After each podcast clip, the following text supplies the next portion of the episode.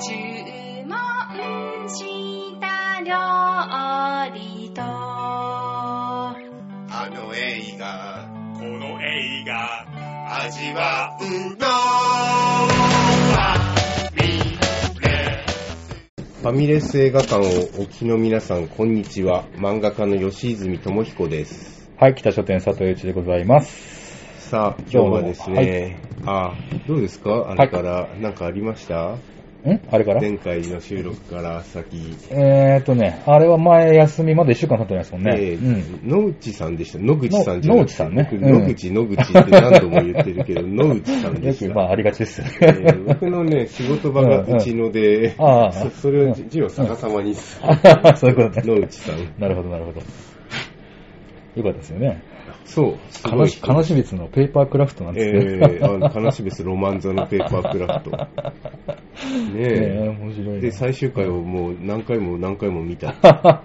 今日ちょっと遅れたのはね、うん復習してたら時間が、あ、もう10時近くなってるって思ああ復習したの？は早送りで見てたんですよ。うんねちょっと時間が空いちゃってましたよねざっくりですけど、うんうんうんもうだいぶ、あ、そうだったそうだったみたういにんうんうん。なって、でも忘れるよね、なんすか。ぐ忘れる。なんかさ、で俺もそうなんですよ、最近、そのファミレス映画館で、ええね、じゃあこれやるかっつって、うん。見るじゃないですか。はい。なんかね、見事に忘れちゃうんですね。そう忘れるなんかね、よく、んですよよよくないなと思って。いや、しょうがないんじゃないですいや、かね。しょうがないんですよ。しょうがないんだけど、ダメなんですよ、俺は。なんか嫌だなと思って、この、あなんか、北の国からとかを、いなんであんなに、何年経っても忘れず覚えてんだろうとか、ー思っちゃうんですよね。あいや、子供の時見たの方が忘れないんですよ。あ、そうなんかな。でも北の国からを改めていつ見たかって言われると、ええ。なんか割と断片な気がするんだけど、そんなええハマった覚えがなくて、なのに大好きなんですよね。で、ストーリーとかメイクすんごい覚えてるのはなんでなんだって、しみじみくるんだけど、はい。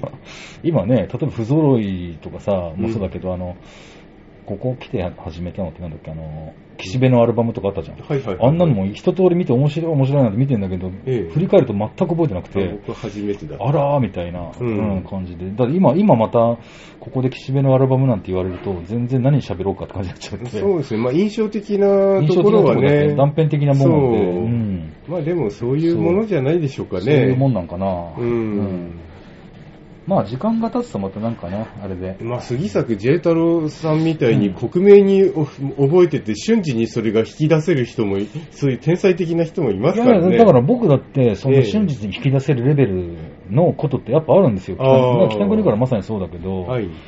そそでもやっぱそれはだから、なんだかんだと関わって、うん日々のことなんですかね、そういうのってね。うんまあ、僕はね、うんあんまりね、覚えていようっていう心がけがそもそもないコミスが、んですよ。こいつは全くないですもんね。そう。そう、だから、そこでもう、初めから間違ってる。そう、評論家のね、町山さんとか、いややっぱ過去のアーカイブが頭の中に入ってて、うん。それでこう、新しいの見たときに、これはああだって、パパって照らし合わせるじゃないですか。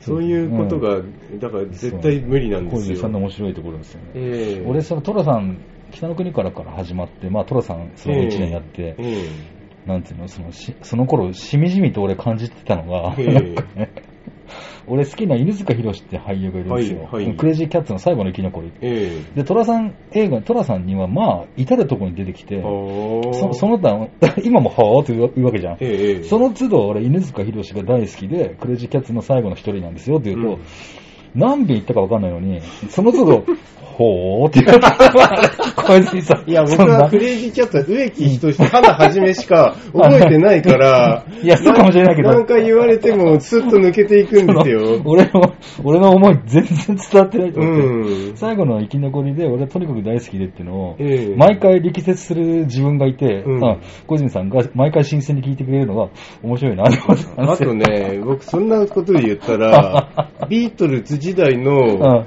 ジョン・レノンとジョージ・ハリスがどうやっても見分けつかない。あ、そうなんだ。え、見分けがつかない。そう、あ顔が顔がわかんない。それ意外とある、あるっすよね。うん、だから、うん脱退した後の丸眼鏡かけたり、髭を生やして、あ、あとならわかるんですよ。いいっすね。えあれも小泉さんの味なんだとそう思いますよどうやってももう何回も覚えようとチャレンジしてるんだけど、あ覚えようとチャレンジしてんのダメなんですよ。んでも忘れたいわけじゃないですよ、こっちだって、あ、わかる。でもさ、なんか、どうやってもわ覚えらんないことってなおさらでもあるんだよね。あるあるある。うん。なんで覚えらんないんだろうみたいな。ねえうん。あるんだよね。俺、これ全然関係ない話ですけどさ、ええ俺これ、割とこの、忘れちゃうのが嫌でさ、はい結構見返すとさ、はいメモするんですよ。はいはい。まあ断片的なメモだけどね、ええそうそういう時に、まあ、喫茶店で話すシーンってよくあるじゃん。はい。場面とかさ、あるあるいろんな作品に。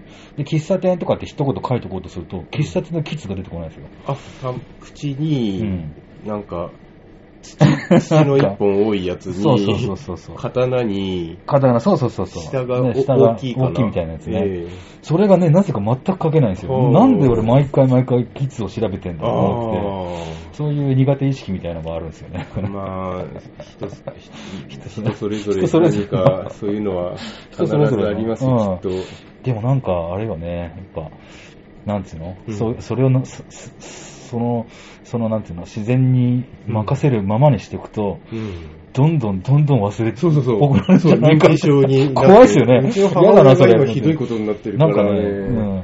困るんですよ。俺俺なんか割といろんなこと気にするタイプだから、ええその辺は多分大丈夫と思いながらも、ええ。ね、なんか、しみじみときちゃう。そうだからねそれは自覚的で痛いみたいな。そう、ろもう気をつけないと、本当認知症にどんどん行ってしまうんだって、この先にあるものが、10 15分前のことを忘れてしまう人生というか、生活だって思うとね、うん怖いですからね、なるべく記憶に留めるようにしなきゃいけない。うん大丈夫だと思いますけどね。それは小泉さんの味ということで。はい、じゃあまあそんな まあそんなこんなでえーそんなこんなで今日は昨日悲し別での10話からですよ。そうですね、この間だから、10話はね、最初の収録ではい、5までまあや、一応4、そうそうそうそう。4 5までやって、6、7、8、9をこの間やったと。そうです。で、10はね、さつきみどりが東京に来て、警察でとなんか、警察交通 Q の交通トラベル、トラブルで、それが10回の終わりね。だから、冒頭にもあるんですよ、10の。あったあった。だから1000回それで終わって、えこれなんか騒ぎなんすかって言ったら大したことなかったですうんって言われたら、なんかもう、本当何も全然何対して、何事もなく、何が起こったかも語らないまま、雨宮亮の、龍のアパートにさつきみどりが現れてて、あなんならあの、あの騒動、あのおっかさんと関係ないと言われてもしょうがないぐらい何事もない。そう、だからなんか人の騒動に首突っ込んでかき回してたんじゃないですかね。あんたが悪いのよ、みたいな。そうね。なんかでも、さつきみどりさんのイメージがこのドラマで何よりか一番変わったかもしれない。ええあ、俺はあんな感じですけどね。本当、なんかあの人の絵のイメージ、あんまそそんなにいい印象っていうのがあんまなかったですね。ええなんかねうん。なんかすごい、めっちゃ魅力的な人というか。今回も決していいや、いい、善人の役ではないですよ。う んいや、すごいなんかこう、奥行きがある人格感じていいかね、いいなと思って。えうんイメージが随分変わっちゃったというか。えはい。ね。で、冒頭が母のおか、まあ、アパートで、うん。なんかね、なんやかんやと竜と喧嘩しているみたいな。喧嘩してるっていうか、竜が怒ってるみたいな感じで、まあかあのー勝手に来て怒るみたいな。あの、あいい妹はすぐに駆けつけたのに、あ、そ、それもあるね。あんたは何よ？みたいな母ちゃん、母ちゃんのそのターンになったら、そのね、そそうういう言い返しみたいになるね。全く白状なやつも、電話の回数も数えてた何十回も電話したよっつ違うわよっつって。目の前にいたわよね。電話の前に待機してたからみたいな。うん。ね4回ぐらいだった。でもこうでもしないと、あんたら帰ってきやしないじゃないか、みたいなことうんを、わ悪びれもせず、なんつうの、いたずらっ子みたいな言い方するじゃないですか。うんああいうのはすごい魅力的で、可愛いなと思いましたけどね。まあそうだけどね、い斎藤恵子の立場からしたらたまったもんじゃないですよ。高いお金払って決死の覚悟でさ、上京してきたのに。なんかその後全然かこっちに東京に前戻る感じがゼロっていうのは、なんかまあ結なんで局仕。事も見つかってないし、あの、早稲田のやつも取ってこと釣れないしやつみたいな。なんか、なんか結局、一旦来たはいいけど、そうでもないみたいな。泳ぎでないみたいな感じ一応気が済んだのかななんかね、あるのかもね。うん。そういうのは。うん。なんなら母ちゃんの方が住み着いちゃうみたいなね、感じが。そう、まあ、うん母ちゃんはね、うん親戚に、うんお前東京に連れてってくれって頼まれてた、龍が。ここにあるとろくなことしないから、みたいな。まあ来たら来たでね、龍も優しくね、あれしてんだけどね。そう。ん面白いな、あれ。うん場面が変わって、魚津先生と、そうですね。れこそ喫茶店にいるわけだけど、あの、まあ結局その、ね、ゆかりちゃんだっけ？小沼ゆかりだっけ、おっぱい。はい。ね、彼女と一緒にやれないんであればもう諦める、諦めますから、みたいな話で、そこはまた堅くななんだけど、うん。あの、じゃあもう一回京田さんってあの、京田、京田又三郎ってのがあの演出、演出家でこの。あいつがもうめっちゃいいですよね。こいつ最高。ま あかっこいい。なんかもう音楽がかかるもんね。うんなんかジャジャズのさ。あそうだっけ？そう。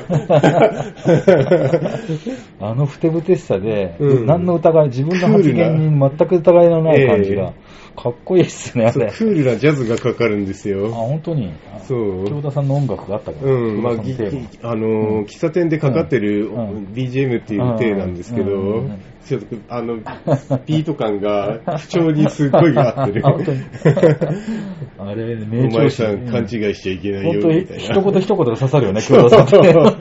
そう、これはビジネスなんだ。億という金が動いている。そうそうそうそう。そうね、そう、なんかもう一回話してみるわって言ってたら、タップチップ、タップチップスに場面変わって、あ、そうか。ばタップチップスで訪ねてくんだよね。客で来んだよね。えええええで、えリュウ、ご指名です。マンディが、え、あの人あれじゃない？演出家の京田又三郎じゃないの？なんて、うんなんであんたのとこに来るのよみたいな。ええこれもやめてほしいよね。バレちゃうよって。そうそうそうやそう。めろやめろって。オーディション内緒なのに。来んじゃねえよみたいな感じで。うん。またなんかちょっと綺麗綺麗げな女連れてね。そう。面白いね。まあ、はそれでお断りさせていただきますから、つってね。うんうんお前そんな女のこと気にしてんのかみたいなね。ええそんな、そんなの関係ないよ。関係ねえだろみたいな。そうそうそう。食うか食われるかの世界ですよ。青春は唯一エゴイズムが許される季節だ。かっこいい、かっこいいセリフだまあ。ね。面白いなと思ってね、うんこ。この時も面白かったのはさ、ええなんかあの、積んできてる彼女も多分おそらく役者の卵みたいな、ええダンサーの卵みたいなでしょ、えあの、あの、あの女性があの、くタバコ超えた時にマッチでさっと火するんだよね。えそう。そそれで火つけてやろうとすると、うん。そんなのお構いなく自分でライターで火つけるみたいな感じが、うんもうあれが全くそのそういう女を従えてる感じというかね、うんなんなんとも思ってない感じがまたすげえ面白いなと思って。うんそうですうんね。いや京京田さんまだまだ名台詞が続くんです、この後も。いろいろとまだね。そうそうそうそうそう。要所要所でかき乱してくれるっていうのまね。あ、令和の世界になったらパワハラですごい叩かれる。もうパワ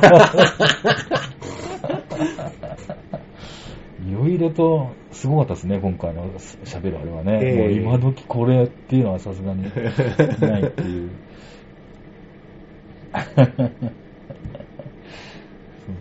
そうだね。だからタップチップスにおっぱいから電話かかってきて、ええあのー、なんていうの？明日からあの、葉山の別荘に友達が、ね、持ってる葉山の別荘にうん行こうと思ってるんだけど、よかったら一緒に来ないみたいな。うんで、龍一はちょっとウキウキみたいなさ、うん感じだけど、まあ今、今今振り返れば、うん。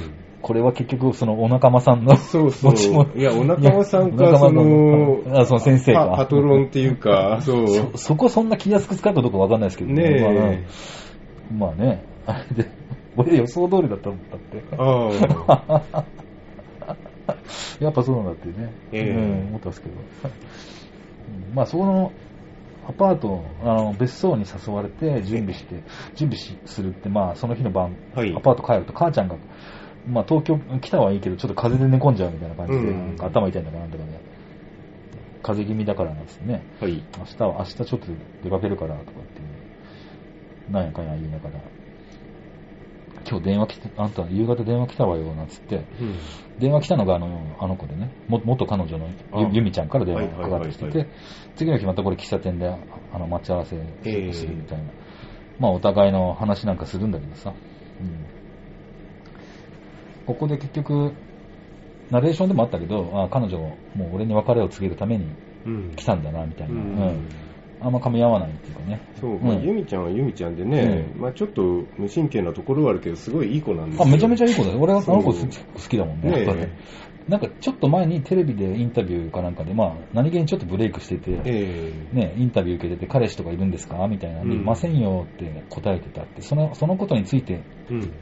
龍一がちょっとつつついたら、うん。私もそれ気にしててずっとね、そう言ってしまったことを引きずってんだけど、でもそれはそれで、うん。なんかとっさの計算だったのみたいな、私がこうね、なんかずる賢く計算したかもしれないけど、うんでもそれもしょうがないんじゃないかなって、後で思えてきもちろんだた。当たり前だよね。そうだそんなところでズケズケといますなんて言ったところで、ん誰も何にも、ね、ワイドショー的に美味しいネタ出すだけの話だから、ええそんなのは言われりゃいませんって当たり前だよ、そんな。のファンが減るだけだよ。本当だよね。そんないいこと何一つない、うんそんな、そんなの、とっさの反射神経で、ね、その、その時の一番の的確な答えを言うっていうのは当たり前のことだから、ええ全然しょうがないだろうみたいなね。そうですよゆみちゃんもだから、りゅうりゅうちゃんの顔が思い浮かんだけど、やっぱしょうがないと思って、うんね、私はもうだけどこのダンスが好きだし、この道で生きると決めてるんだからみたいな。うん。うんで、まあ、それ以上は僕らは何も話さず、店を出て、みたいな感じで。うん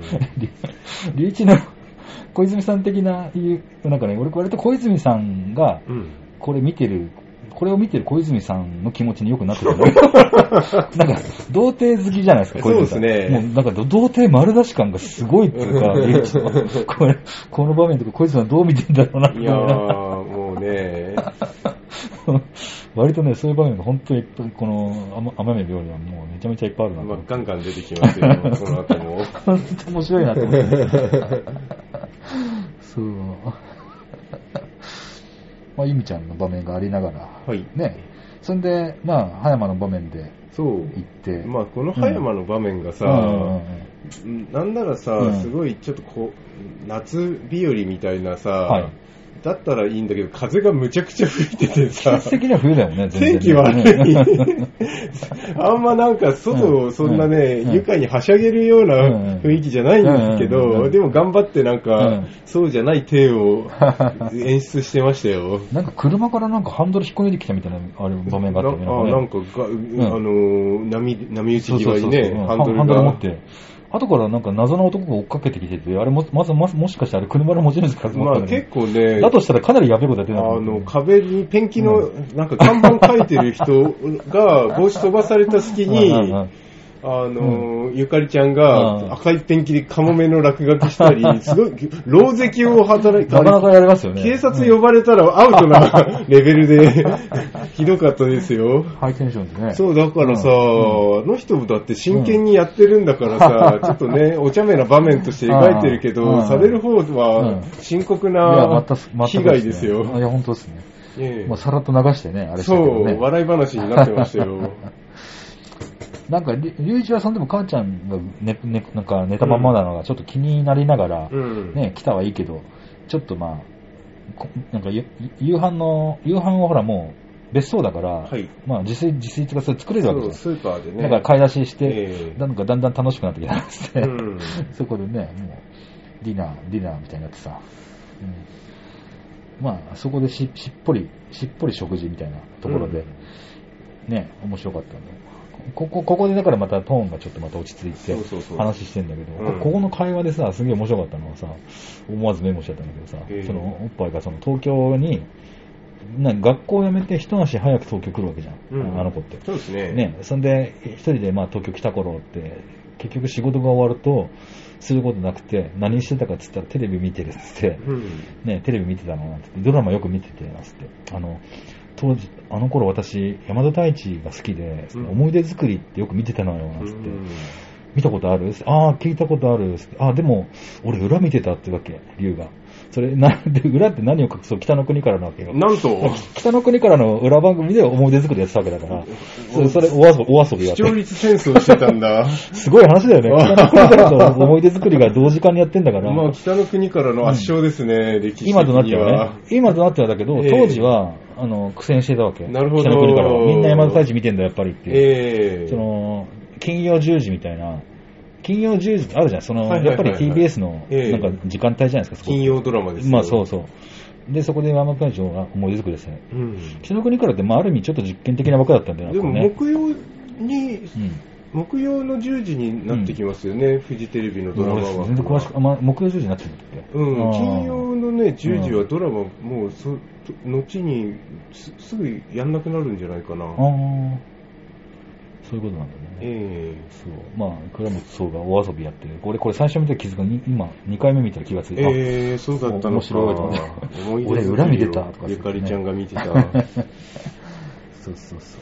そんな話にしながら。は、うん、まあ、そんで結局そのオーディオーディションの話とかになって、えね、結局俺断ることにしたからみたいな、うんね、あの、おっぱいはそれ、ね、私のこと気にせずやってとは言ったものの、えうん。自分、自分自身の問題として、結局あんまり気持ちが乗らなくて、えうんあの、ね、その、朝方まであの公園で練習したりとか、うん二人でこう目、目標に向かってまあやってたあの、あの時間こそがうん。一番のそのこ高揚する時間で、うん。ね、その、そんなに、だから今、今となってはそそこまで興興味が持てないとか、うん。まあそういうこと言うわけじゃないですか。うんまあそれは本心だろうし、うん。ね、まあまあ、それはまあなんじゃないかな。それ、それはゆかりをかばう気持ちももちろんあるだろうけど、うん。まあそういう話をしたら、あの、おっぱいがな泣きながらね、泣く涙つーって流れて、うん。あの、りゅうちゃんは優しく、優しすぎて嫌いになりそうみたいなことを言って、22歳の別れ流れて、ナレーションで、あの、信じてもらえないかもしれないけど、この、この晩も何もなかったっって言ってそう、童貞。童貞を守った。なんならもう、なんなら僕も、僕だけそのまま帰っちゃったら 朝一そんなのことは始発で帰っちゃった。えーと思って。そうなんだと思って。うん。面白いな、それ。そう、ゆかりちゃんは完全にね、もういいわよって気持ちだったのに。面白いですよね。うん。この、この対比、キャラの、キャラの違うすぎるあれが。まあ、童貞はね、んそういう行為をね、悪だと思ってるかそうなの？ら、そうなの？性被害、性加害だと思ってるので、そうは、そうは思わなかったけど、そうかどういう、まあ、経験のなさとかそこって。を、手をね、あいのやなん、か突っ込まないところこそうん、あの、かっこいい男だみたいなんかな。そっか。優しい男だなんか、くすぐったい正義感みたいなのがあるよね、どうあるあるなんか、それが間違ってるんですよいや、でもさ、なんか、なんかそのままでいってほしいみたいな。いやーでもね、それはね、あくまで童貞側の考えでしかないから、ダメなんですよ。ちゃんとね、ね相手の気持ちをね、踏むことを知らないんですよ。それが童貞ってもんですよ。串田くんみたいな。自分の押し付けばっかり。まあね。まあちょっとねな、つい串田くんにと飛び火してしまったので。どうどうしても連想ね、そういう話してると、どう、どうも、なんか、彼らも。えまあ、善人だしね、あの、いい人だと思うけれども、うん自分のことが強すぎるっていう。そうですね。面白いな。はい。まあ、そんなこんなで、11話あの、行きましょう。10, 10話が終わって次11話行くと。はい。11話では結構事件が起こるんぼです。もうね、俺割とベスト回、はい。まあそういうのあんまり言ってもちょっとあんまり意味ないかもしれないけど、11話は本当にすごかったですよね。えいろいろとまあ、えまあ、あの、やっぱあの、かんさ最後に行く、もうね、あれがあって。え演出家がね、そうそう冒頭がね、タップチップスでね、あの、はい。あ、お釜に二人に。ママンディにね、ええ呼び出されるんだね。えんで、もうこれも何気に面白いのはさ、もう呼び出されて、タップチップスって、その昼営業はなんかやってんだよね、そのレストランとかカフェとかえあ、そうなんだ。多分ね。はあ、はで、ほら、必ずマンディってさ、呼び出したはいいけど、必ずなんか飲ますんだよね。あそうですねなんか飲みなさいみたいなあ、感じで、えあ、コーヒーで、つって言えって、えなんで呼ばれたか分かってんだな、つってね。いや、全然身に覚えがないですね、みたいな感じええでさ。え白を切ろうとするんですよ。あなた先週のね、な何曜日にどこそこ、あの、そのオーディションあったスタジオ？行かなかったなって言ってね、あちゃ、あちゃーみたいなナレーションが入って、この辺、ジュン君のナレーションと全く一緒でね、うんあの感じがね、そうそうそうそう。あ、バレちゃったみたいな。うん。あの、なんでバレたか、なんで、なんで呼ばれ、あの、なんでバレたんでしょうみたいな。バカがお前、つって、ま、なんていうの、ああいう、ああいう人が、急に男のなんか乱暴な言葉になるのがすげえ面白いんだよね。ドキッとしますね。うんバカかお前、つって。京田又三郎直々に来たのみたいな。ぜひ貸してくれっつって言ってね。えうん面白い。だってさ、ここの間の晩にあの、ご法度なんで、くれぐれもやめてくださいみたいなこと言われたのにさ、ええお構いなく、その、断り入れに来る京田さんがまた面白い。えまあね。向こうもね、必死ですよ、そりゃ。だってさ、まあそうだよね。うん。間宮亮みたいなのは、うん。その後ね、お前みたいなのはうん。いくらでもいるんだぞ、みたいに言うけど、その割にガンガン来てるってことは、相当見込んでるんですよ。いいなと思ったってことね。だから素直にそう言えばいいのにね、お前はね、俺が やっぱ目をかけてやりたいんだよ、つって。そこが、まあ、ごあの、不器用なとこでもありますね。圧でやろうとするっていう。いいキャラだったね。ええ。うんまあ、あの、そうか。で、マーさんに謝ってきなさいよって、まうんまね、あれが、マンディが言って。マーさんのところに謝りに行くみたいなさ。ここも面白かったのはさ、よくよく考えるとあんまり考えたことが、なんかさ、ええそのあんまし気づいてなかったけどさ、えタップチップスに入るってことは、えはい。つまりそのいろんなタ,、まあ、タップだったり、なんだかんだっていろんな講習とかさ、ええその、そう、ステージに上がるためのいろんなことを、うん。要するにそれ無償で受けられるっていうかさ、うんうん。そうそういうのレッスン受けたり、なんだかんだしながら、うん。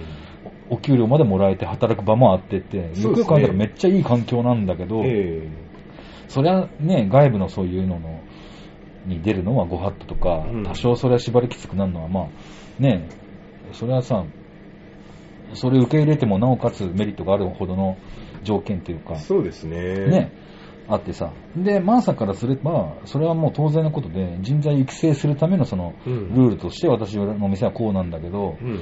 ね、私が考えが古いのかしらみたいなことをね、あんまりにもみんな裏切っていくから、良くないのかしらみたいな。うんで、り隆一からすら、いやいや、そんなことはないです、みたいな。俺のせいです、みたいな。うん。だからね、あんた、そんなにやれると思ったら大間違いよ、みたいなね。この、うんあんたらがちゃんと育てば、お何も私だってそんなね、あれしないで、ね、いくらでもその、外に紹介するわよ、みたいな。うん。ね、つまりその、一人前になるまでは育てて外に出さないっていうのを、うん。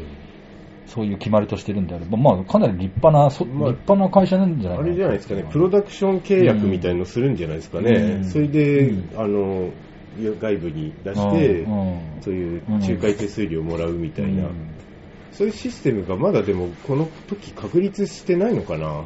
わかんないけどね。だから、そういうちゃんとね、うん後のことも説明すれば、うん、あの、いいわけじゃないですか。うんだから、あの、格闘技のジムとかも、まあそうね。そういう専属契約みたいな感じで、よそのジムに移るのはご法度みたいな、うん。ありますよね。うんでもジムは単に会費払ってる段階でそれあるのっていう感じで、ちょっとうね、ん 囲いがきつくないかって思うんですけど、わかんないんだけどな。ええね。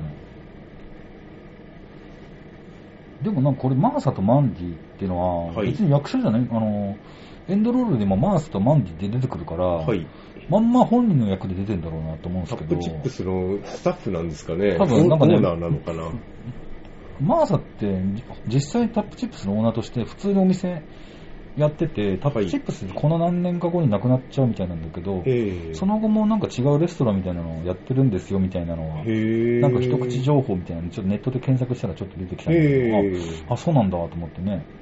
え、じゃあマンディもいたのかなと思って、マンディとか調べてたら、ん。マンディさん昨年亡くなられたみたいなんと？まあ記事が出てきて、あ、そうなんだと思って、なんほかそんなのちょこちょこ掘ってしまったというか、感じだったけどね。だからまあ、だから本当に、そのまんまだったんだね。まあ、だから40年前のドラマですからね。あれ40年前だからね、本当に、来年で 40, 40周年とかうだったん、40年だって、すごいですすごいね。すごい。うん、すごいよ。本当にね。ねえうんそうなんですよ。で、その後は、あの、演出家の。本当ね、うんそこに結局、留置頭くるわけじゃん。うんそれ、ね、なんで分かったのかっつったら、直々に聞かされたのよ、なんつって。はい。ね、言って、頭来て、そのままチャリで、京田さんのとこ行くんだよね。はい。行ったんですかっつったらね、我々も行ったよっつってね。君がぐずぐず逃げ切らんから。うん。それはいつまでも待ってるほど俺たち暇じゃねえんだよ。みたいなね。うん面白い。俺が君、俺ちょっとメモっちゃったんだけど、俺が君ごとき若造にしがみついてると思うなよ。いくらでもいるんだから、みたいな。うん。そうでしょうね。彼女も分かってくれたよ。うんおっぱいにまで全部ゆか話してりちゃんのとこまで行ってた。え、行ったんですかみたいな。ねうん面白いわ。まあ逆の立場だったらね、ゆかりちゃんだって、うんあの、一人で出るっていう、いうかもわかんないわけじゃないですか。うん。だからね、うん。そこはもうしょうがないですよ。実力の世界だから。うん。本当だよね。うん。まあでもこう言っちゃなんだけど、本当にあの、俺からも言わせてもらえば、隆一に、もうなんでそんなこだわってんのって話でね、うん。別にそんな、全く問題なくないかみたいなとこがあってさ、なんかななんでだったんだろうね、あれね。まあ、ゴーダさんの、んあの、うんズケズケ来る感じが気に食わないんじゃないですかね。うん、あれに怒るとかも、なんか、なんかあるだけどさ、うん何、何を大事にしてるのかみたいなとこが、うんなんか、なんかさ、なんか勘に触っちゃったんだろうね、なんか、リュウキもいろいろとね。えーいや、でそうも、あんな威張ってるやつに頭下げるの気気分良くないじゃないですいか。や、そうだけど、なんかさ、いなんか、おっぱに遠慮するとかも、なんかどういう、はい。どういうあれがあったのかなとかさ、え思うんだけど、ね。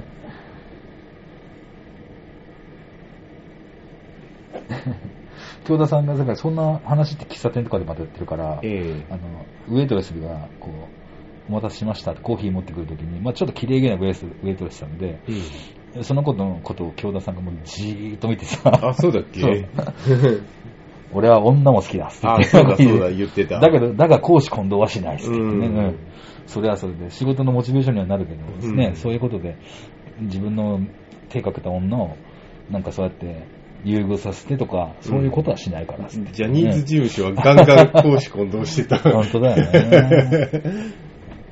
いろいろね。で、うん。世の中的には大成功だから、世の中的にはね。そう、何がいいか分かんないもんですね。まあ、だって、それ歴史あるものはさ、うんやっぱその元の入り口とかね、見て、ね、原点にさ、アメリカのなんかショー、ショーみたいなのにええ触れて、カルチャーショック受けたっていう源流がまああったとして、ええ向こうにいたらさ、そんな思いし、ね、危ない思いしたりとかもさ、あったかもしれないし、うん。なんかこう、今、その現象、今現在だけ切り取ってどうのこうのって言われるとさ、ちょっと、うん。ね、なんか一概にはどうどうも言い切れない部分もあったりとかっていうのは、まああるんだろうけどさ、ええ思いながら、だってこ、これだって40年前の話だけど、そうれこそあ後で喋ろうと思ったのは、その、大騒ぎになってさ、ええ何がひどいってマスコミがひどい。まねマスコミというかその、メディアスクラブ。まあ、ああいうのはあってそじじゃあどうなのって言われれば今も全然変わってなくてさ、あの下品さって何も変わってないじゃないですか。うん。あれ、あれは本来も、もう、むき出しになってた時代じゃないですか。あの、はいあのなんか人間の欲みたいなもので。えそう。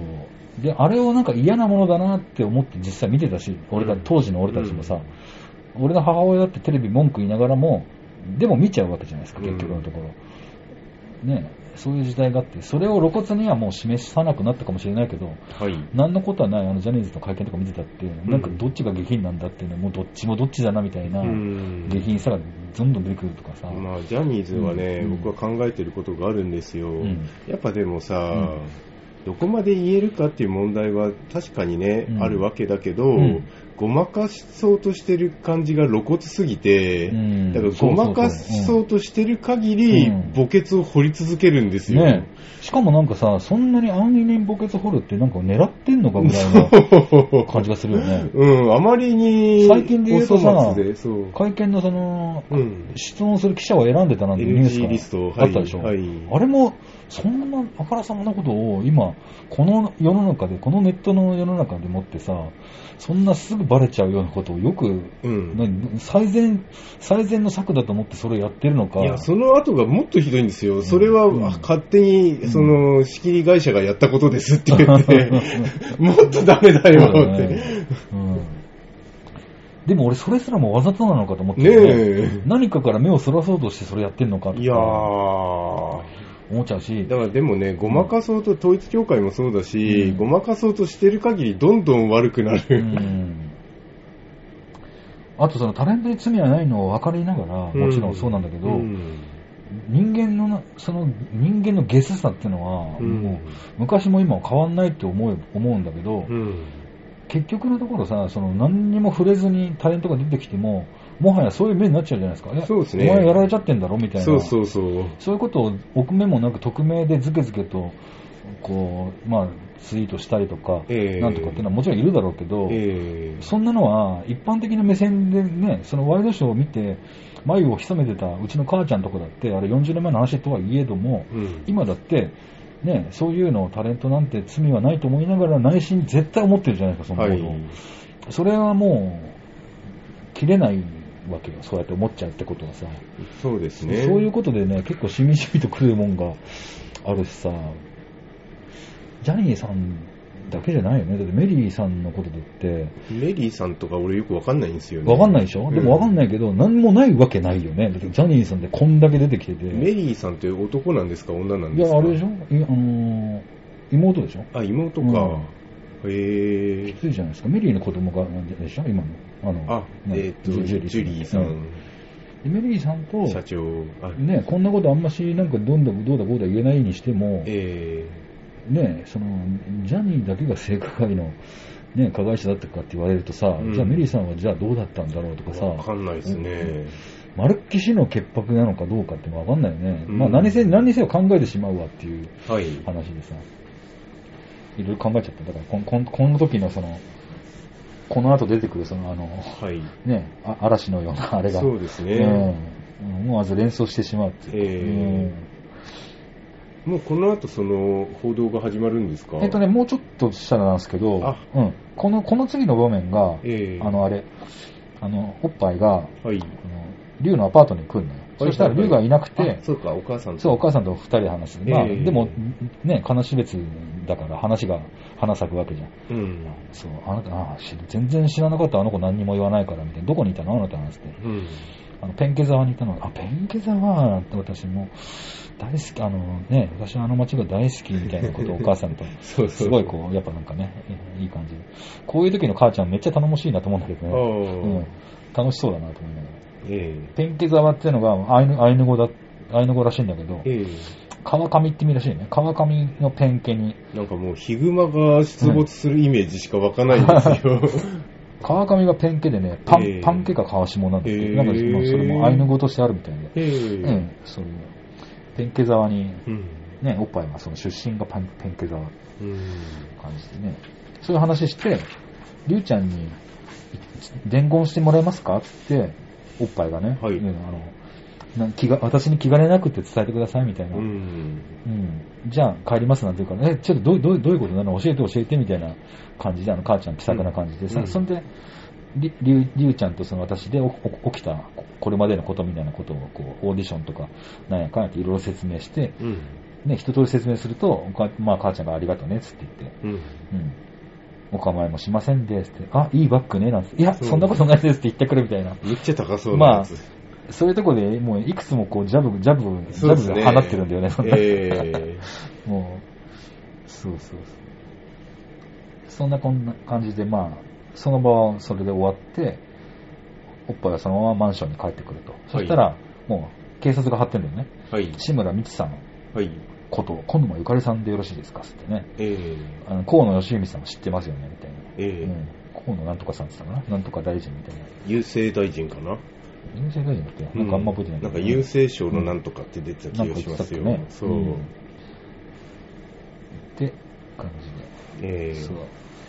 そっからまあ事情、いろいろ事情、なんか取り調べを受けるっていう、うんあれなんだろうけどね。そう。なの で、面白かったのは、まあ、タップチップスはまあ、その後もその日の晩も大盛況みたいな感じでえ、リュウ、リュウは結局その、外部のオーディションを受けたことで、あの、ニューヨーク、ニューヨークの、あの、なあれは、舞台はもう降ろされ、降ろされ、降ろされちゃうんだよね。はい。で、違うやつがもう、あれしてて、ええうん。まあそんなこんなで、アパート帰ってくるみたいなうん。感じで、アパート帰ってきたら、まあ、まあ母ちゃんも、母ちゃんがいたのかな？まあ母ちゃんいたんだけど、もう、もう風邪とかは大丈夫だったのかな？あんま関係ないみ関たいですね。係なく感じだったね。ええうん。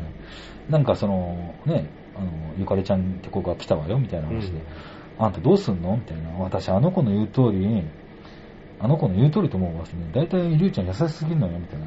うん。でも優し、優しいんだけど、うんい言い方変えるとあんた臆病なだけよ、みたいな。うん。なんかつけつけと言ってね。うん。あの子の方がよっぽどしっかりしてるわ、ね。うん。どういう子なの？お金持ちでしょバッグいいの持ってたもんとか、どんどんどんどん言葉を投げかけるみたいな。うんうんここがもうね、さつきみどりさん最高って感じだけど、当ててみようかってね。あんた、まだあの子とできてないでしょ。だけどあの子男知ってるよ。もう聞かさないでほしい。待ってるのよ、あんたのことを。それは間違いないとかって投げすから、もう、りゅうちゃんもブチギレみたいな感じで、ほっといてくれよ、なんなんだそっちこそ、みたいな。本当だよ。やめてくれ。これまでから、童貞に一番言っちゃいけないことがあるから、うん。で、もう、隆一もナレーションでね、もう止まれ、なんか、あ、ぶち切れてしまったみたいな、あ、この怒り沈めなきゃ沈めなきゃと思ってるんだけど、どうしても止まらないっすって、なんか、次から次へ母親の、なんかね、行いをなんかね、自分、これどうなんだみたいな感じで、いろいろ、あの、大人物とのこととか、はい。なんやかんやって、いろいろもう文句畳みかけちゃうみたいな感じで。えで、まあ、母ちゃんもすっかりしょげちゃうみたいな。うんあでも、あの場面マジ面白かったね。の子はね、男知ってるよみたいな。間違いないってことです ほんと面白いと思ってね。まあ結局それが最後の晩みたいな感じでさ、はい。あの、結局お母さんのこと飛行、ね、あの、飛行機、空港に送っていくんだよね。もう、結局それが最後にもう北海道帰っちゃうみたいな。えーナレーションであるっていうかさ、せせっかく東京来てくれたのはいいのに、なんか風邪で寝込んだと思えば、俺はほっといて、そのままほっといて葉山に行ったり、うん。ね、今日は今日ですごいなんか罵声をなんか浴びせたりとか、母さんに対してろくなことしてないかもしれないみたいな、うんなんか、なんか、なんかちょっと反省がありながら、うん。それはすげえ面白いなって感じだけど。で、そんな、その中延長で、あの、優子に手紙書くんだよね。はいまあ、そ、そんな今度だって、そっちはどうだみたいな感じ。うん。手紙書いてたら、なんか、だんだんこのテレビの声が大きくなってきて、うん。で 次のニュースですみたいなうん。感じで、なんか、通産省だよ。通産省。通産省か通産省河野義文が、えその、なんつったかな、なんとか貿易の、えうん。なんとかさんに、ね、あの、贈賄がどうたらで、ええその見か見返りその女、なんつったの？なんだっけ、あの人。あの、なんだっけ。先週、前回の収録で、野内さんと小泉さんで言ってたの、あの、懐かしいワードが出てきましたね愛人バンク？愛人バンクのね。俺その時も聞いてて、うん。俺はその、高級コールガールと思ってたから、うん。それは小説読んだ自分の知識でしかなくて、ええ。その、小泉さんと、あれが、野内さんが、懐かしい言葉出てきましたね、なんて、ノーパン喫茶みたいな、そうそうそうとかって言うから、え、何なんだろうって俺思ってたんだけど、うんあ、愛人バンクなるほどと思って、ええ俺そんなに馴染みがないんですよ。高級コールガールと変わんないですけどね。変わんないですねでも、愛人バンクは、でもやっぱ愛人なんじゃないですかね。うんあの、コールガールって呼ばれてホテルとかで会うけど、愛人はなんかマンションとかもらえるじゃないですか。うんそういう愛人、やっぱ愛人としての活動じゃないですかね。なんかね、思わず調べたら、やっぱり80年代初頭にすごい社会現象だええったみたいな。そうそうそうそう。ででもそういう富裕層とか、ねそういうね、うん上級国民がこぞって愛用したみたいな。な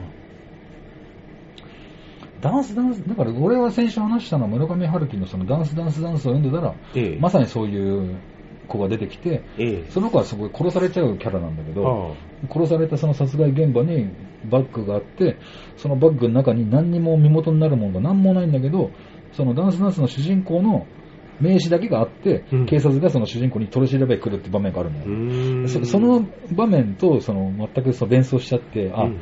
おっぱいはコールガールだ多分と思ってたら、うんあ、そっか、愛人バンクって言葉か。なんとなく知ってんだけど、えまあ当時聞いてたんかな。え。まあ、その、多分ね、うんすぐ言わなくなったから、うん多分そのスキャンダルとか社会問題になって、うんもう愛人バンクっていう名称はうん滅びたんじゃないですかね。そうね。だから、ウィキで見ても愛人バンクで出てこないんだ。ええなんか違う名称でウィキで出てなんとかなんとかっていう、そういう、あの、事務所の愛人バンクを運営してる、あの、団体の名前も結構有名でしたよ。あ、本当に？なんだっけな、えわーあ忘れちゃったな。確かに、で、このも、ドラマではその、あアスカクラアブ。ベノスキャンダルだっあ本当にけ違ったっけ？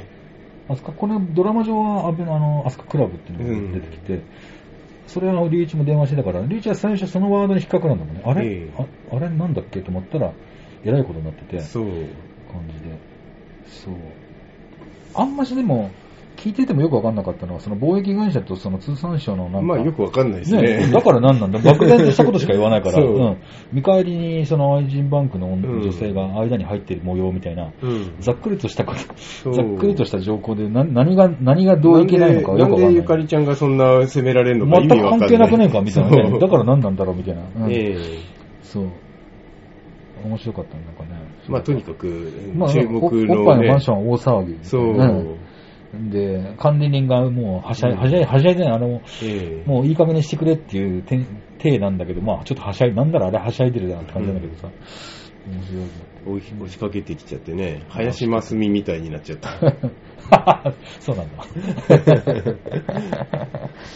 なんか、面白いよね。そのマスコミ、マスコミって、なんかさ、もうすごい、マンションの、その、エントランスをこう見守、見れるような、はい。あの場所にさ、なんか喫茶店があるんだよね。マンションの1階に喫茶店があって、そこにみんなもうマスコミがワンサが待機してて、うん。なんか NHK 以外全員いますよみたいななんか社内報告かなんかやってて、引き続き待機しますみたいな感じで、もう、おっぱい包囲網が出来上がってるって感じで、うん。うん龍一もそこに心配だから行くわけじゃないですか。そう、もう、んそこにもうずっと張り込み、記者に混じって張り込みをする。そんで、おっぱい帰ってきて、またなんでよう帰ってくるんだと思うんだけど、うん帰ってきて、うわーとかっつって。裏口とかないのかな？もう記者で、そこから割って入ってくるのがその喫茶店の親父マスターが。いい加減しやがれ、恥を知れ貴様らみたいな感じで かっこいい。ね、うちの店貸すから、そこでインタビューしなさい。え、そうなんだてめえ逃がし逃がしてやれよ、みたいてめえの商売じゃねえか、みたいな。な。え、そういうことみたいな。おっぱいはおっぱいでもありがとうなんつって、場を収めてくれてみたいな。ええおっぱいもお前もそこで何答える必要全くねえだろって感じがするけどうん面白いと思ってね。そんで、きなんかさ、マスコミもじゃあ、いや、私たちもじゃあ悪かったです。すいません。なんかお話だけ聞かせてもらえますかって気を取り直したみたいな感じで。ええじゃあみんなでじゃあそのマスターのお言葉に甘えて喫茶店行こうっつって、ゾロゾロゾロゾロこう移動するときに、うん。おっぱいのその目線の先に龍龍一が立ってるみたいな、うん。えらいことになっちゃう。で、そこで終わりかな？終わりですね。終わりってかまあそのまま、もう、アパート帰ってきて、はい終わりと思ったら電話になるわけだ。そうだそうだそうだんんそんで、予作の声が震えてて、うん。俺予作もうニュース見たんかなと思ってたら、うん。違ったって、親父が死んでみたそ、いうな。悲し別ロマン座そうの、で、なんか、投資したっていう、だから、悲しすぎる。悲しすぎるよね。まあ、その1000 1000回、小泉さんと野内さんとかで、まあ、ええロマン座の話してるときに、ええ小泉さんが、投資ですもんね、とかって言って あーそうねネタバレしちゃうネタバレ嫌いな小泉さんが、とんでもないネタバレ 俺何食わぬ顔して聞いてたけど、ええあ聞かなかったことにしようと思ったんだけど、ええもうすっごい頭にこびりついたの。うわ、そうなんだ、でもね、やっぱり。それ以上の悲しみがそこにはあるんですよ。でも、あのーそれを聞いた時の絵面とは全然違う感じがね、うん。めっちゃショッキングな感じでしたけどね。うんじゃあ12話行きましょうよ。これで12話いきますね。そう、んで、あの、龍一が、そんで、話別に行くんでしたっけ？悲しいやつに行きます。投資隊が出て、予作から電話かかってきて、うん。まあ、悲し別で、ロマンザで親父が死んだと。うん。ね、ニュースは依然大騒ぎみたいなうん感じで、まあ、そんなところでタップチップスに行って、あの、マーサとマンデーにね、休みくれって言って、うんあんただってこの間休んだばっかじゃないみたいな。いやいや、ちょっと、恩人がね、ふるさとに恩ある人が、あの、ね、突然亡くなってしまって、これをちょっと行かなければな、つって。まあ、いいわ、行きなさいな、つってね。言って。マーサとマンディはなんか、さもう、もうそんな場面出ないんだけど、ええマンディも同じこと言うんだよね。ええあんたそんな、ふてくされちゃダメよ、なんつってね。うん。まあ、あの、時が来れば、ちゃんとあなたのたちが出てくる舞台は用意してあげるんだから、みたいな。うんマーサと同じこと言うっていうかね。うんうん。そう。結局、京田さんには断ったんだけどな。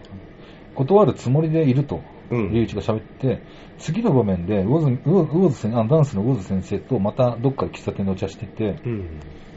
辞めるつもりで話してんだけど、ウォズ先生が昨夜の、き京田さんから遅い時間にうん。電話来たから、プロデューサーが乗ってるんだってなって。そうそうそうそう。やっぱり、あの、ゆかりちゃんも OK にしますみたいな。もう一回試験を受け、受けさせようなんつって。なんかね、そう。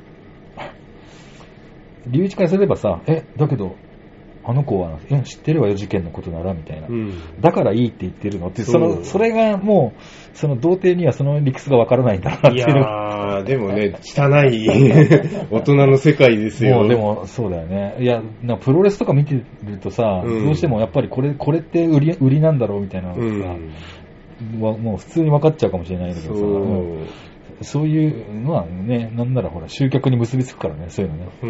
もう YouTuber のノリと一緒ですよ、もうそうですね。炎上系うん本 YouTuber 当。にね。なんかもう、そう。だから京田、京田さんもだからそれで、ね、前向きになってるのみたいな。で、ウォズ先生の愛人な、愛人っていうかその、付き合ってるわけじゃん、京田さんは。あ、そうだっけ？確かそうだよ。え最初そういう場面があって、ほら、ゆゆうこちゃんが、うんゆゆみこちゃんだっけ、うんうん一緒にお茶してたら、ほら、あ、魚津先生、あんな相手の人がいるのね、みたいな話うん。してたら、隆一がちょっと切れるみたいな場面があってさ、そのその彼氏が京田さんだったわけだけど。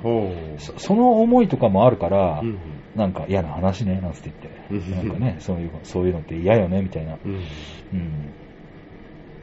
でも、男性費用を稼ぐために愛人バンクに登録してなんて、そういうのがもう売り売り文句になっちゃうのみたいな、うん。なんかもう本当に嫌よね、とかってなんかつって。まあ、隆一は隆一でそれでもなおさらにその堅くなになっちゃうっていうか、うん。うん。ね、それで。そしたらなんかアパート帰ってきたら、あのー、与作の父ちゃんからちょうど死ぬ間際に手紙みたいなね、うん、あの日の晩は最高だったみたいな。ねえうんタップチップスでね、見てダンスとかね、ええうん本当に楽しかったみたいなうん。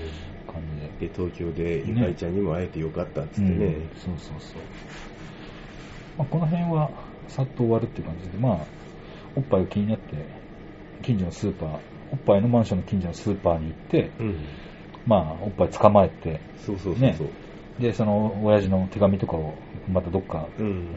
バーみたいなとこまあ、入ってゆかりちゃんはてっきりね、うん愛人バンクなのかみたいに言われるみたいな表情するんですよ。ん そしたら全然違う。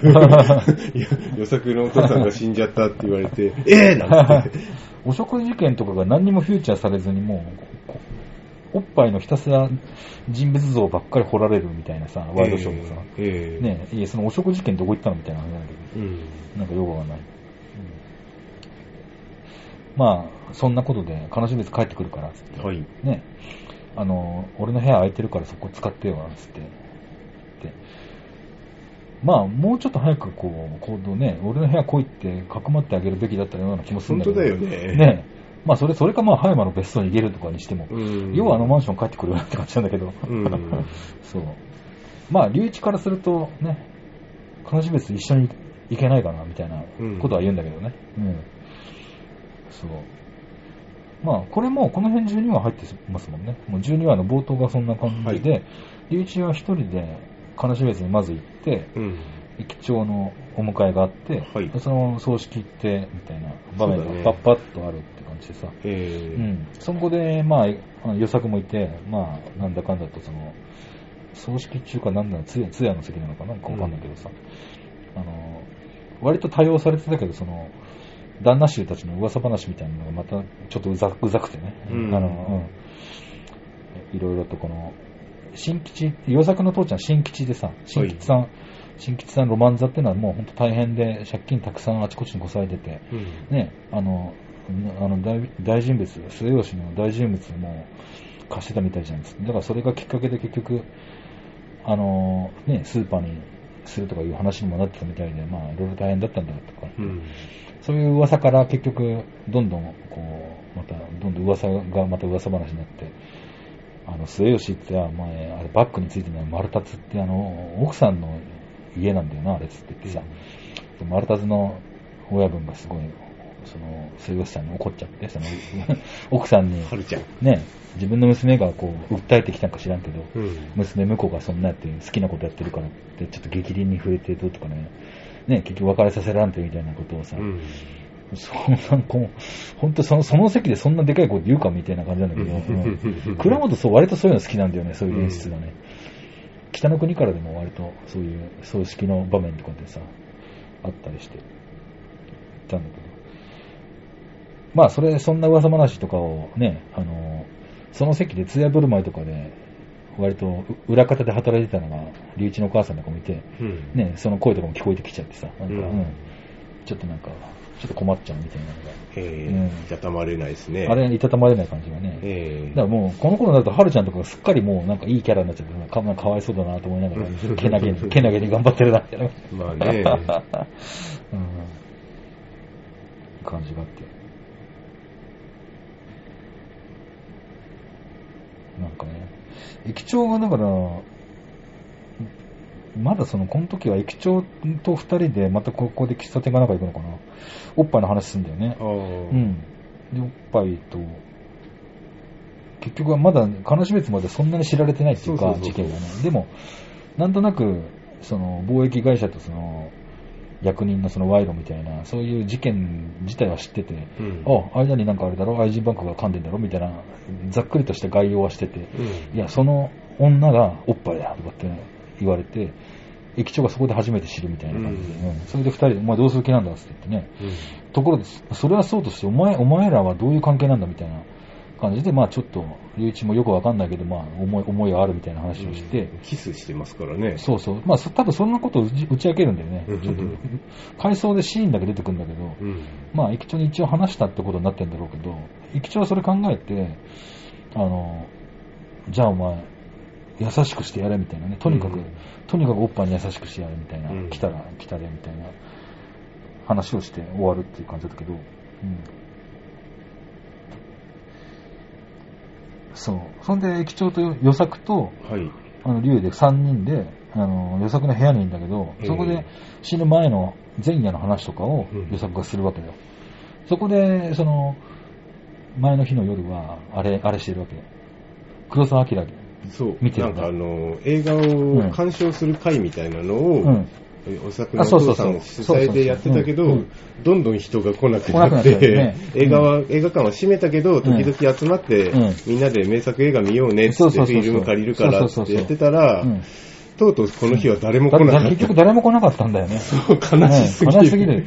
で、おあの、お母さんが途中様子見に行くわけじゃん。ええその時も、もうなんかあの、ね、生きるのあの場面そう、生きるのも最後のね、あの、ゴンドラの、ゴンドラの歌を志村隆が歌ってええるあの公演の場面が、えで、そこでまたほら、父ちゃんはもうじーっとか感じるようえに見てるわけ涙流してる。予作の回想でさ、あの、親父は、あの、いい映画を見た後は、一人でいたいっていつも言ってたから、うん。その日の晩帰ってこないことも気にしてなくて、どうせ一人でいるんだろうと、もう思い込んじゃってたみたいなこと言って、ああ、親親父さんわかりますよって、俺も一人でいたいしさ、それって感じで、俺俺もそういうタイプだなと思ってさ、うん。感動したらずっと余韻に立てたいみたいなうん。とこあって、うん、そう。そしたら夜中もね、ロマンダに電気がついてて、うん。ね、気になってみたいな。見に行ったら、誰が、なんか、多分その、集落の人なのかね、うん。多分、近所の人が見に行ったら、そそのもう座ったまんま死んでる。あの絵面とかもなかなかショッキングだったなと思って、うんうんねえ。衝撃でした、あれは。もう事故物件です。ロマンザ。いやーでもなんかもうすごいですね、あれはね。ええうん。なんちゅう悲しい最後だみた悲しいいな。最後だけど、やっぱり、そこで、あの、テーマ曲っていうか、ロマンザの、あの、ロマンザとあの親父の、はい。なんかテーマ曲っていうのがさ、やっぱめ、なんだっけ、あの曲ね。キャキャッツの曲でしょ？あのうん。ね、あれがすごい、やっぱドラマチックな感じがしてさ、はいあれ流れるとすげえなんか、あーと思って。なんていうか、ふとちょっと思ったのはさ、やっぱり、はい北の国からだと、あのーこのロマンザの親父っていうのはさ、誰なんだってなると、ええ北の国はキネジなわけよ。ははははは。つまりその、倉本壮が言うのは、うん。キネジっていうのは、そのキネジの死とか、そううんそうしたものって、要するにその、2クールあるんだよね、北の国からって。うんだだいたいその前半終わって、後半入り口ぐらいで、確かもうキネジの死みたいなのがあるんだえけど、え倉本壮が言うには、あれはもう時代の死を描きたかったってこと書いてて、うんまあまさに本当にそうだろうなっていうのは、うん。やっぱり、その、いろんなことで、こう、文明がこう、発達しながら、街が、こう、街全体がものすごい吹雪になって、純とゆきちゃんの車が埋もれちゃうと、うん。どうにもなんない時にうん、助けたのはキネジが飼ってた馬だった馬。うりん。、その、結局番あその、その回のエンディングも、キネジの馬で最後終わったんだけど、えね、あの、その馬を結局手放して、えねその日の晩にこうね、いなくなってさ、馬馬が涙を流してんだ、うんオラの別れの時にみたいな。ゴロがもらえよってなんですいやいや、まあ そう。だからそれ、それ、確かそれもさ、確かなんかさ、はした金請求すんだよね、キネジが。そっか。うん。それで断ったわけよ。あんなポンコツ誰も金払うやつなんかいないわ、みたいな。ええとこで五郎もそれは確かにそんな金ないからええ買えないわけだけど、まあそんなこんなでさ、馬を手放して馬が泣いてんだって言って、思えば、あいつに名前なんかつけなかったっつって、うん。な馬を馬の名前をつけると、要するに別れが寂しくなるみたいな、そういう感情を持たないために名前ってつけてなかったんだみたいなことを思い出して、うん。で、キネジもそこで泣くみたいなさ、うん。その帰り道にチャリで川に転落して死んじゃって、うん。お葬式みたいな場面が、うん。まあ、その、ね、村を開拓したその世代のうん。最後みたいな、うん。倉本総的には、もっと言えば時代の終わりみたいな。うん、それってのは、悲しみずでもやっぱりそういうことってさ、倉本さんは常にテーマとしてあるっていうかなるほど。そのねじゃあ映画館の終わりがそう、だから映画館っていうかその子供たちにね、竜たちが幼かった頃のその、なんかこう、よりどころだった場所がさ、ええやっぱり結局時代の流れでなくなってくっていうところでさ、ないテレビの時代に。なんかね、いろいろとそ、そういう時代の転換みたいなことを、その金標別を北海道を舞台にしてっていうさ、金標別のあの上砂川町も、まあ、この間、野内さんから地図見せてもらったら、はいはいはい。近かったじゃないですか。そうですね。まあ、あれ、だから倉本壮のもう実体験から来てんだよね。あれねええあの何年か前に東京を辞めて、東京から引き払って、えあのあの辺で住み始めて、最初はそんな仕事しないで、やっぱりその土地に馴染むためにいろんなところでこう生活してみたり、うんね、こうやっていろいろやって見聞きしてきたみたいな、うんそういう題材をやっぱ北の国からで脚本に生かしているとかうんあったから、もう悲しみ別でもそれはそのそういう経験みたいなものがあったんだろうしね。炭鉱町で。そう。だからそれ、それをだから、やっぱり、なんていうの、その、主人公、よ隆一と、まあ、駅長とおっぱいとかなんとか言いながら、やっぱり、かなり重要な人物とか、うん。存在とか、その場所もそうだけど、やっぱロマン座とそのロマン座の親父っていうのはは、い。相当重要なポジションっていうかね、あの、この番組の中でもね。そうですね。ねそんな感じしたけど、まあすごい、すごい場面がなんかもう、うんなんかね、良かったっすわ。はい。で、その、予作がそうやって語ってる時もさ、うん。あの、弔問客がよ夜やってくるわけよね。うんなんか来て、ほらもうゆうべ呼ばれてたんだ、って。ゆうべ呼ばゆうべ呼ばれたらいけな、言ってやれよ。いいけなかった。言ってたら死んでない。いや、でもそういうもんだよね。結局、うんそういうもんでさ、うん。うん、なんとも言えないもんがあるよ。まあうんね。でもよ、よかったけどね、弔問の人たちのその後悔がにじみ出てる感じも、慌ててきてるから、靴下に穴開いてるのとかを、だね竜が後ろから見て、えね、ぼーっと見てるとかもさ、すごい、演出的にも、なかなかすごいな、これと思って。えうん。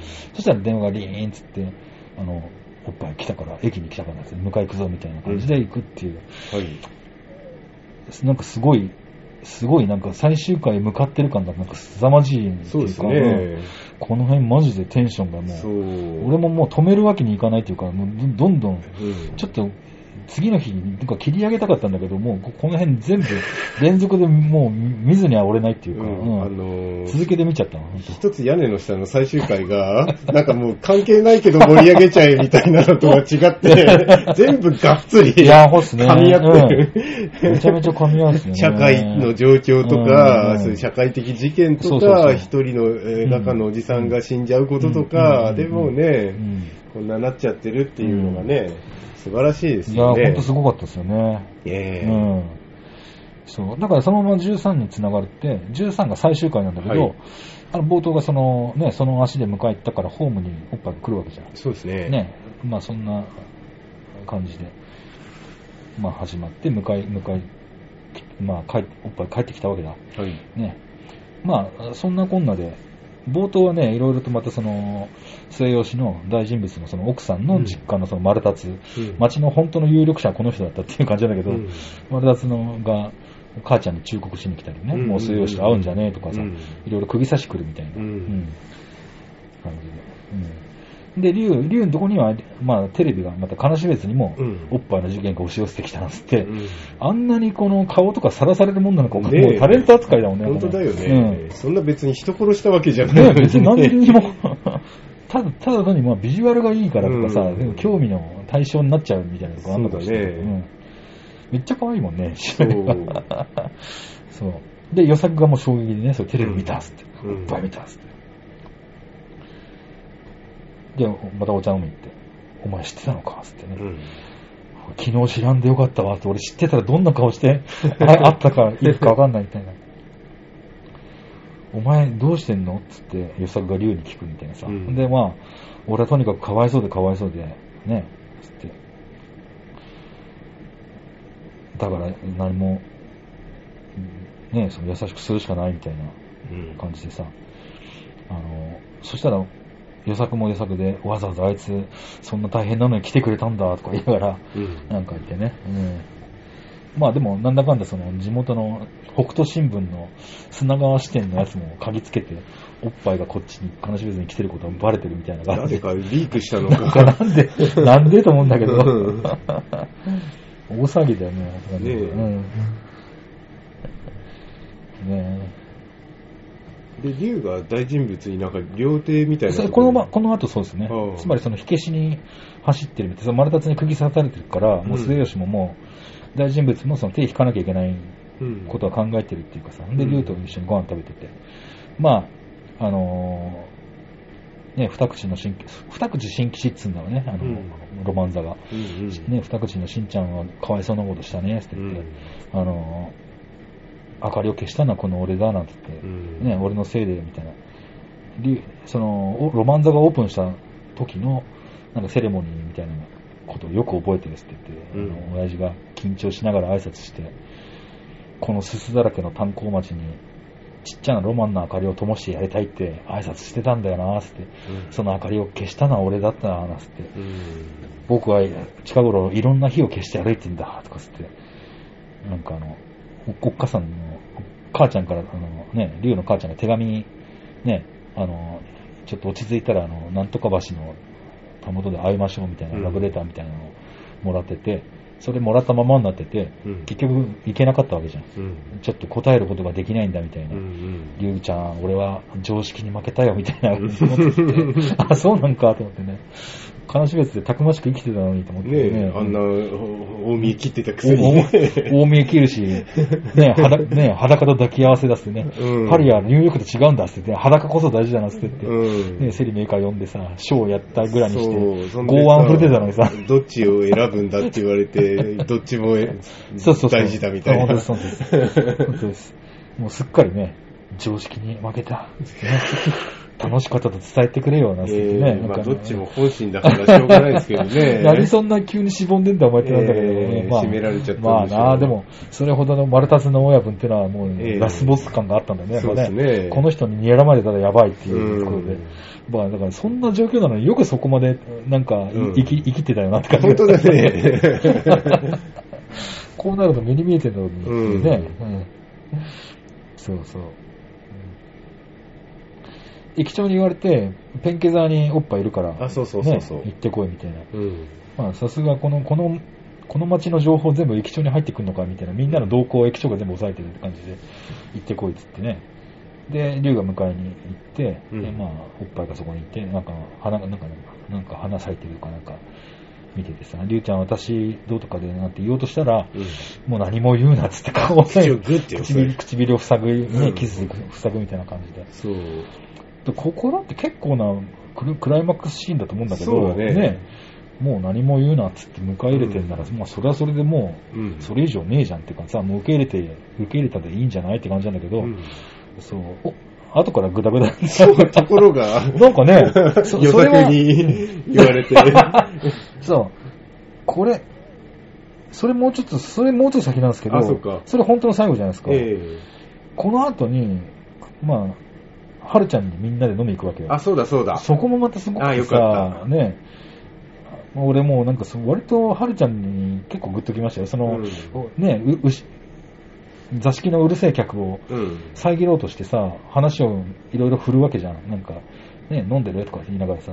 うん。で、シンさん、あの、亡くなる前に、一日前に来てくれて、ボトル入れてくれたのよ、なんてね、みんなでこのボトル飲みましょう、なんつって。うん。まあ、すごいいい空気なんだけど、その、うん座敷の声がうるさくてさ、うん。なんかお前、あれ、愛人バンクってなんだお前、この村、この村にいたんかい？みたいなね。いや、誰、誰それも言ってたけど、あんな玉なら俺もあやかりてって言ってたよ、みたいな。ズベコらしいぜ。まあ、いやいや違う、でも、悲し別の炭鉱町のそのなんかね、うん。そういう気象とか考えると、まあ、ごく自然な会話にも思うんだけど、そんなね、まあそうでも花掘って、灰をやられて、ギリギリでやってる人たちですからね。だだからそう、そういうのもね、全く批判っっていうことではないんだけどさ、ええどうしてもやっぱ当事者がそこにいるとさ、ね。しかも、なんかねはるちゃんははるちゃんで言われる立場だからね。そうです、そうです。だからあ、あそこは自分の境遇もかかってるわけよ。ええ末吉のことをとやかく言われてきたわけだから、ええそんな自分も含めて、ね、そんなひ人様のことに踏み込んじゃいけないんだよ、みたいなことを。噂する権利なんか誰にもないよ。ねはるちゃんのあの見せ場っていうかさ。えでも、その辺とかもさ、ずっとテンション高く場面としてはもうどんどん来ててえ、えその後この、ね、駅長与作、隆一とおっぱいと4人で、その街をこう、ね、あ歩きながら、えうん。ね、最後は解散して、あの、あ、そ、その前に、あっこ行くんだね。あの、はるちゃんの後にロマン座に行くわけだよ。あ、そこで、親父からおっぱいの話もよく聞いてたんですよね、とかつって。ええね、ああいつら二人で出れば、もう一発で受かるからなっつって、うちの親父は本当に喜んでたんだって言いながら、もうそこでタップの靴を渡して、あの、ゆういちはすぐにもうそこに早く帰って、うんそこでタップを踊るわけじゃないですか。そうだねれで、メモリーがかかって、うんあの、オーディエンスに駅長と予作がいて、うんあの、まあ、その、ライトで照らすのがお父ちゃんがいて、そこで舞台で踊る竜とおっぱいがいてってさ、ここも、ドラマの中での波はもう最高潮に達するわけよ、ここで。もうなんかね、スポットライトが当たもって、う、紙吹俺も雪が舞って、ね、、俺もなんかね、なんならスタンデディングオベーションしたいぐらいの、紙吹雪とね、ええ。うわすごいなと思ってね。これはすごいって思って、ええ本当に俺もこの感動して見てて。まあ俺はでもあの踊りを見るたびに、うん。あれの頂点が竹藤だからなーって、常にもう、その先は竹藤しかないんだけど、思っちゃうんです。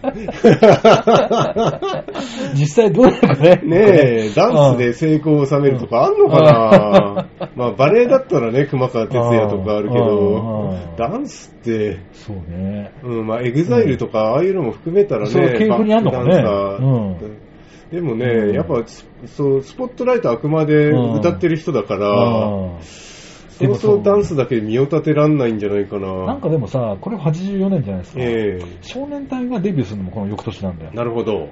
あれもさ、なんかまさにこの頃の空気踏んで、あの、はい。映画とかのええフラッシュダンスとかのフラッシュダンス系あれを踏んでるよね。明らかにあの、仮面舞踏会とかさうん曲が。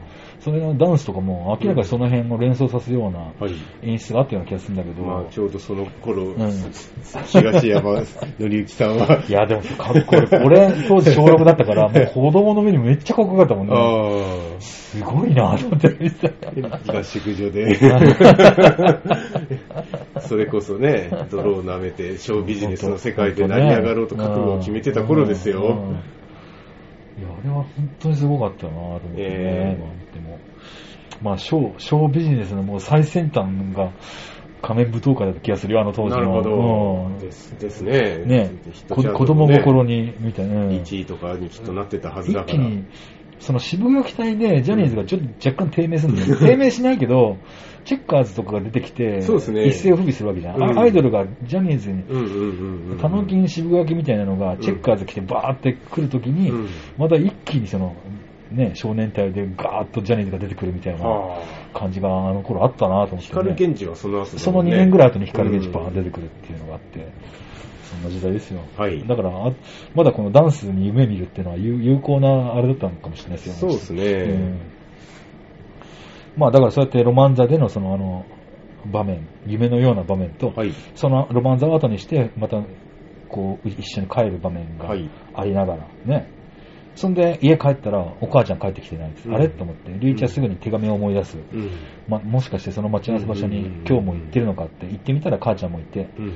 ね、大人物を待ってるそう。わけじゃん。それで、あの、来ないわけよ。うん。若い、若い娘みたいなこと言って、あの、母ちゃんが言ってさ、ね、こんなの、みたいな。で、一緒帰ろうっつって二人で歩いて帰るみたいな。うん。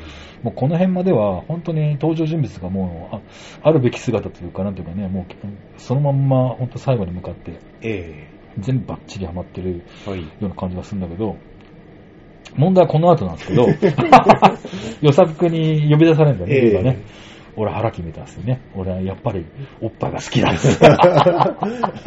これどうなんですかね？うん。ここれはどうでなんですかこれ？まあでもね、うん。まあそもちろんそうだけど、それはね、もうなんかプロポーズするとまで言い出してるでしょ？そこは、何段階も飛びすぎだよみたいな、やっぱ関係をね、こう、気づかなきうん。ゃうん、いやでも東京で、ええ。まあそんなこんなで、龍一とおっぱいはもう仲良くこう、まあ普段からの交流がありながら、ね、二人でオーディションも受ける仲になってて。しかもね、あうん。予測だって目の前でね、二、人でね、ん。ガンって踊ってるの見てるわけですよ、ロマン座で。ああそのエピソードありながら、ロマン座で最後ああやって踊る、あの、あうんの呼吸とかを見ながら、俺がおっぱいを幸せにするってなんで思えるんだろういや、だから、これもうって。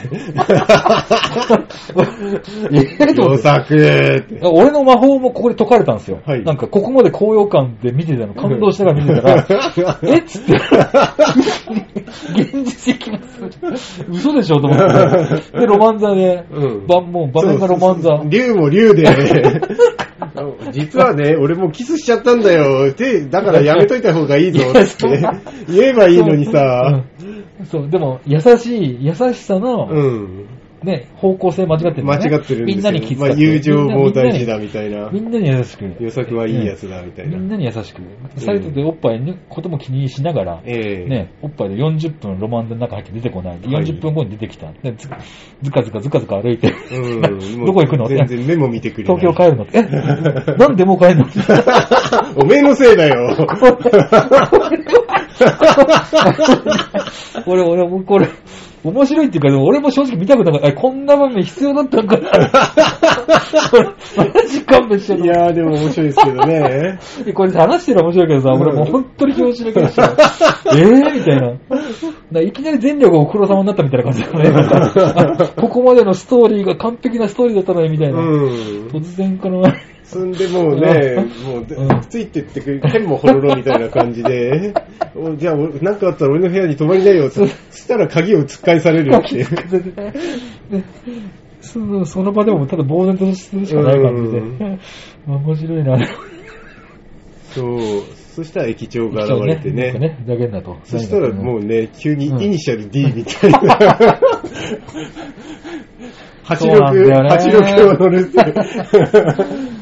ほんとね、そう、だから、そこで一目散に、うんその追っかける、追え、追えっつって、上砂川町の駅で、ええ乗り換えね、が。乗り換えが待つからって、あそこで若干安心感があるんだけど、うんまあ間に合うんだろうけど、ええそこでそのシリアスに追っかけられてもなんかもう、え、なんかちょっと興ざめなんだよ。ええーと思ってちょっとハードロックみたいなのがかかってこう、そんなにあんま乗れないです、そこで。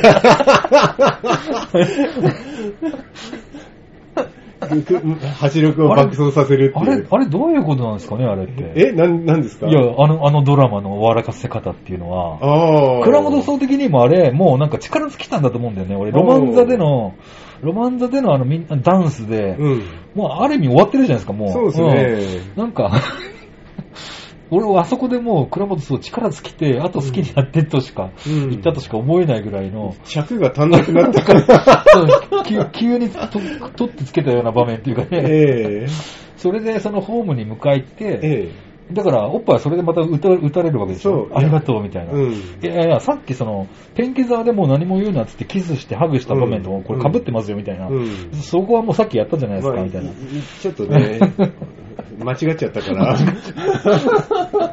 まあそっか。リュウリュウがだからここで、そう。ね、ちゃんと態度を発揮するそう、みたいな。そう。だから結局予作ももう出てこなかったけど、ええそう。ね駅長が面白かったよね。予作も、ね、おっぱいも予作も気づいて、お前どっちにも気づけてんだ、お前とか言って。うん。そう、だからね。はい、ここまでお疲です。れ様です。あ、置いといてください、そこ。はい、です。はい。はい。ありがとうございます。ありがとうございますだから、うん。なちゃんとね、示さなきゃわかんないって思ったんじゃないですか？あの、予作も、うん。あの、竜も、童貞だから、女の子は、自ね。分が一番にしてもらわないとダメなのっていうのをさ、そう、あの、お姫様として扱うんだよっていうのを、だから追いかけてってうん、だからそこでね、うん。もう車も乗り捨てて、竜も東京に行けばいいんですよ。それでうん、やるうてん、恋がみやっと叶うっていうことをね、童貞に教えてるんじゃないですかね。いや、面白い。でも、でも、あの、ホームでもう終わりだもんね。そう。んで、あとはもう、なんかダイジェストみたいな。もうエンディングで、エピローグエピローグか、エピローグで。結局、その、おっぱいは、はいあのー、あのね、マンション、あの高級マンション引き払って、ええ当然ね、そりゃ、そりゃそうだろうって感じだけど、ね、もう噂ももうね、人の噂ももうあれ、ね、すっかりなくなった頃に、ええ今僕のアパートの近所に暮らしてるなんてそうそうそう。ね、いうのがあったりして。じゃあもう付き合ってんのかなみたいな。で、タップチップス。まあ、よかったよかったなんだけどさタップチップスもまあ、それはそれでまた、そこでまたね。問題が発生するんですよ。ね。タップチップスで、うんあの、新しい演目が始まったっつって、マイケル・ジャクソンの Billie Jean がガンガンかかってるんですよ。あ Beat It だ。今夜は Beat It がガンガンかかってて、あ、これはもうん。うソフトが大変だまあな、みたいな。いろいろか、逸話まゆみさんとかもやたらとあちこちで書いてるあそうですねそう。だから末吉とおっかさんは、はい。なんだかんだあったけど、結局別れられなくて、ええこそこそ会ってるらしいみたいな。そう俺でもそれはちょっとほっとしたけどね。そうですね。あのまま別れちゃうのかわいそうだなと思ったから、えまあそんなこんなやってるみたいな終わるっていうかさ。えはい。なんかあの、前半で、その、はい。駅長が結婚、マリッジブルーになって、ええそのそのその原因作ったのはおっかさんってあったじゃん。ねあんた、何女の、女は何億人いるのよみたいな。その中の一人と結婚していいのなんつって、駅長が失踪するみたいな。はいそその失踪する前の日に予測と話してて、お前夢あんのかっつってさ、駅長が予測に聞くわけよ。そしたら予測の夢っていうのはささやかなもので、うん当時のその車、なんていうの、なんか、なんだか、なんん日産だかトヨタだか忘れたけど、その車買って、うんそれをなんか、な何々なんか、なんとか仕様に、なんか何色に塗ってどうたらでみたいなセリフがあるわけ。うん。そのその車を当時忘れてうんうん。も、その当時の多分人気者なんだろそううけどさ。そそれをなんか何色に塗ってどうとかで、お前の夢ってそんなもんかみたいなええ。話するんだけど、今思うとそ、その車に乗って、隆一がおっぱいを迎えに行ったら胸熱だったなって、ちょっと、ちょっと思ったんですけどね。いや、今ね、あの、駅長があの車を綺麗なまま持ってたら、ん何 何百万で。あ、いやそその車は予測の持ち物だから、あ、そうですね。だから、あ、ここで予測が、ね、ここでもう隆一のこと、あもうおっぱいを諦めて、ええ隆一にじゃあおっぱいを託すってことで、俺の車乗ってけ、今うん急げっつって、あの、予測の車に隆一が乗っておっぱい迎え行くなら、うまく収まるなとか思ったんだけど、なるほど。そのエンディングのと取ってつけた感っていうかさ、もあって、ただ、はい。そそそういうのは全然こう、今こうやって笑い話してるけど、ええ。もうそんなのもうどうでもいいほどに、その、面白かったです、なんか。面白かったですテンね。テンションがすごく高ぶっちゃって、もう本当、ええ俺もさ最後のロマン座の場面とか見ても十分なほどに感動したですね。本当に。いやー、予作のお父さんが気の毒すぎてたまらない。俺、せ千住みのるさんとかって勝手に呼んでて、はい全く申し訳ない。千秋みのるさんっていうね、千千秋秋みのるさんって、新年侍とか出てる人だよね。へうんーそっかそっかと思って。はい、本当にそういうわけで、ねえー昨日悲し別。いやー本当に面白かったな面白かったですね。すごかった。まあ、じゃあ、ベストガイと、うんベストガールと発表していきますねか。ベストガイとか誰になるのかって思うんだけえど。ー まあそうですね、ベストガイはね、うん俺ね、あの、京田先生から、かっこいい。ベストガイってでかすぎるでしょ、でも。そう、ちょっとね、若者のね、うんあの、うん前に立ちふさがる大人としてね、あるべき姿ですよね。完膚なきにね。でもね、本当に男の人で魅力的だったのは京田さんなんだよね。かっこいいですね。にまあ、大人物も良かったですけどもうね。もちろん良かったですけどね。いや、でも大丈夫、そんなこと言ったら俺はもう、100%の千秋、千秋さんああ、そうですね。二口新吉さん、ね、ロマン座の主人、はいはいはい。ベストガイっていう意味では、北の国からでいう清吉さんみたいな、ええそういう意味が強かったです。ええじゃあだけど、ベストガールは。でもその京田さんをベストガイにしたとしたら、はい。はい。ベストガールも一択ですけど、はい。あの4話のセリメーカーですもちろん。です。まあ、間違いなく。ええまあ、あの、うん。ユミちゃんとうん。ゆかりちゃんも良かったですけど、セリメーカーも最高でしたね。いまだに思い出しますわ。いや、もうあのん。人生をね、うん。なんかもう全部背負って背負ってますよ、生き様をね、で今日今日の現場として、ええ。あの示すロマン座で、一人でもうすでに待機してる、ストーブのついた部屋で一人ですでに待機してて、お茶どうぞみたいな感じの、ええああの感じもすげえ良かったですけど、なんかね、俺ね、うん。あの、セリメーカーを思い浮かべると、うん。千秋直美の、ん。あの歌を思い出すんですよ。おあなた、あの、いつものように幕が、あれ千秋直美あ、千秋直美じゃなかったでしたっけ、うん。誰でしたっけ？わかんないけど。うん。喝采でしょ？喝采。うん。そう。千秋ダメなんだ、あれ。かな？うん。が、んなんか常に被るんですよへね。ー なるほどね。うん。いやー、よかったですね。はい、うん。というわけで、うん。お聞きいただきありがとうございました。これってさ、あはい。見れてよかったんだけどさ、はい。これ聞いても見見たいと思っても見見れないんでまた次の、ん。えっ、と、ホームドラマチャンネルでの放送の機あれ、会をめんどくさいんですかあれって？待つように。加入するの？そんなに難しくないですよ。CS に加入できる状態だったら、うん。パッと、あの、うん。申し込めば見られます。そうね。またなんか倉本とちょこちょこやるみたいな感じで、ね。はいなんか再来来月になんかライスカレーやるとかライスカレーか。ライスカレーはでもね、うんビデオ1に確か DVD があったんですよ。うそれならそれで問題ないですよ、ええうん。いや、本当楽しみですね。見れてよかったですね。見れてよかったっすよ、本当に。この機会がなかったらもう一生見なかったかもこれはしれない。本当におすすめです。はいなんとかしてみてくださいって感じぜひ皆さんはいご覧くださいはい。どうもどうもありがとうございましたはい、ありがとうございました。